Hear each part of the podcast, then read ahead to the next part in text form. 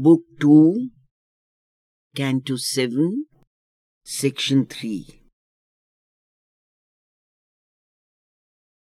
Then the scene changed, but kept its dreadful core. Altering its form, the life remained the same. A capital was there, without a state. It had no ruler, only groups that strove. He saw a city of ancient ignorance, founded upon a soil that knew not light. There, each in his own darkness walked alone. Only they agreed to differ in evil's paths, to live in their own way for their own selves, or to enforce a common lie and wrong. There, ego was lord upon his peacock seat, and falsehood sat by him, his mate and queen. The world turned to them as heaven to truth and God. Injustice justified by firm decrees, the sovereign weights of error's legalized trade. But all the weights were false, and none the same. Ever she watched, with her balance and a sword, lest any sacrilegious word expose the sanctified formulas of her old misrule. In high professions, wrapped self will walked wide, and license stalked prating of order and right. There was no altar raised to liberty. True freedom was abhorred and hunted down. Harmony and tolerance nowhere could be seen. Each group proclaimed its dire and naked law. A frame of ethics knobbed with scriptural rules, or a theory passionately believed and praised, a table seemed of high heaven's sacred code. A formal practice, mailed and iron shod, gave to a rude and ruthless warrior kind, drawn from the savage bowels of the earth, a proud, stern poise of harsh nobility, a civic posture, rigid and formidable. But all their private acts belied the pose. Power and utility were their truth and right. An eagle rapacity clawed its coveted good. Beaks pecked and talons tore all weaker prey. In their sweet secrecy of pleasant sins, nature they obeyed, and not a moralist God. Inconscient traders in bundles of contraries, they did what in others they would persecute. When their eyes looked upon their fellow's vice, an indignation flamed a virtuous wrath oblivious of their own deep hid offense. Mob like, they stoned a neighbor caught in sin. A pragmatist judge within passed false decrees, posed worst iniquities on equity's base.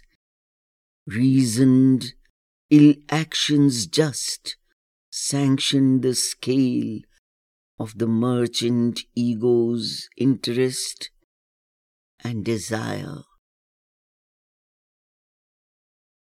Thus was a balance kept. The world could live.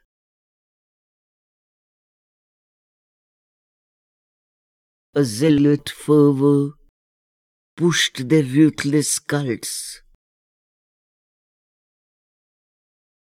All faith, not theirs, bled, scourged as heresy.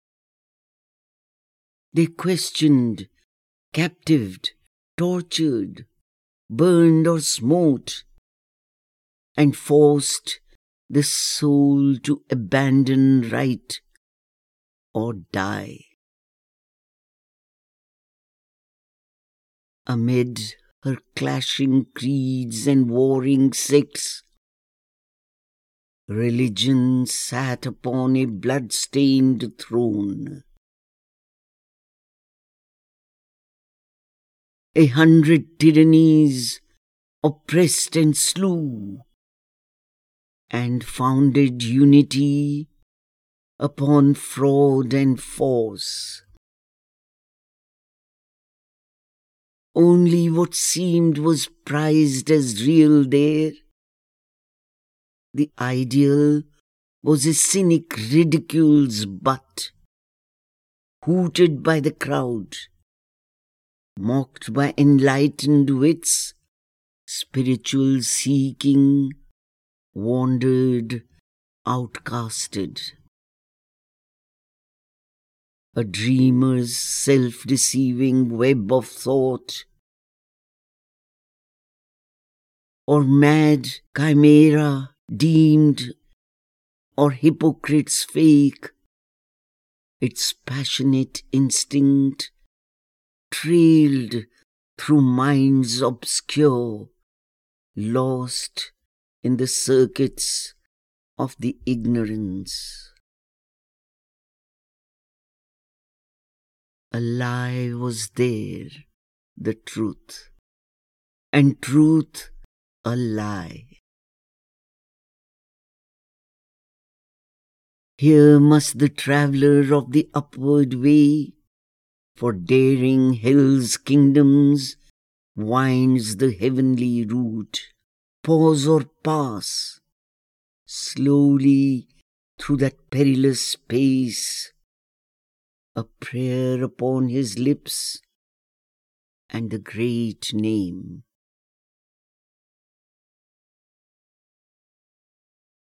If probed not, all discernment's keen spear point, he might stumble into falsity's endless net.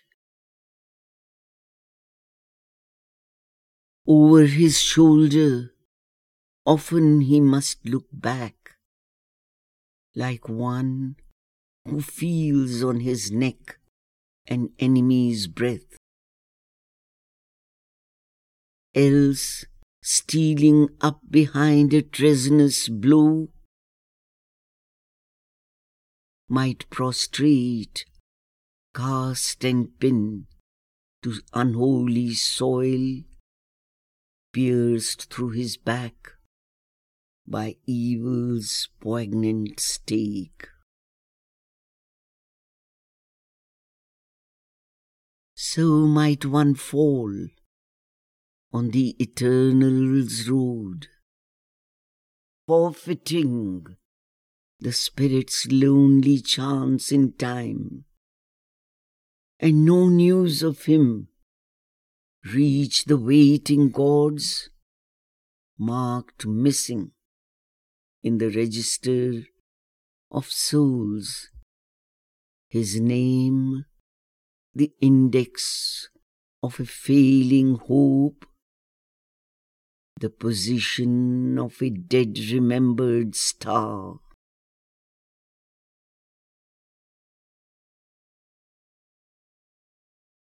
Only were safe who kept God in their hearts, courage their armor, faith their sword.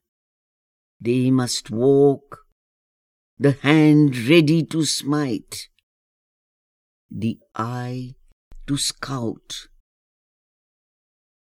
Casting a javelin regard in front, heroes and soldiers of the army of light. Hardly even so, the grisly danger passed released into a calmer, purer air, they dared at length to breathe and smile once more. Once more they moved beneath a real sun. Though hell claimed rule, the Spirit still had power. This no man's land he passed without debate. Him the heights missioned, him the abyss desired. None stood across his way, no voice forbade. For swift and easy is the downward path. And now towards the night was turned his face.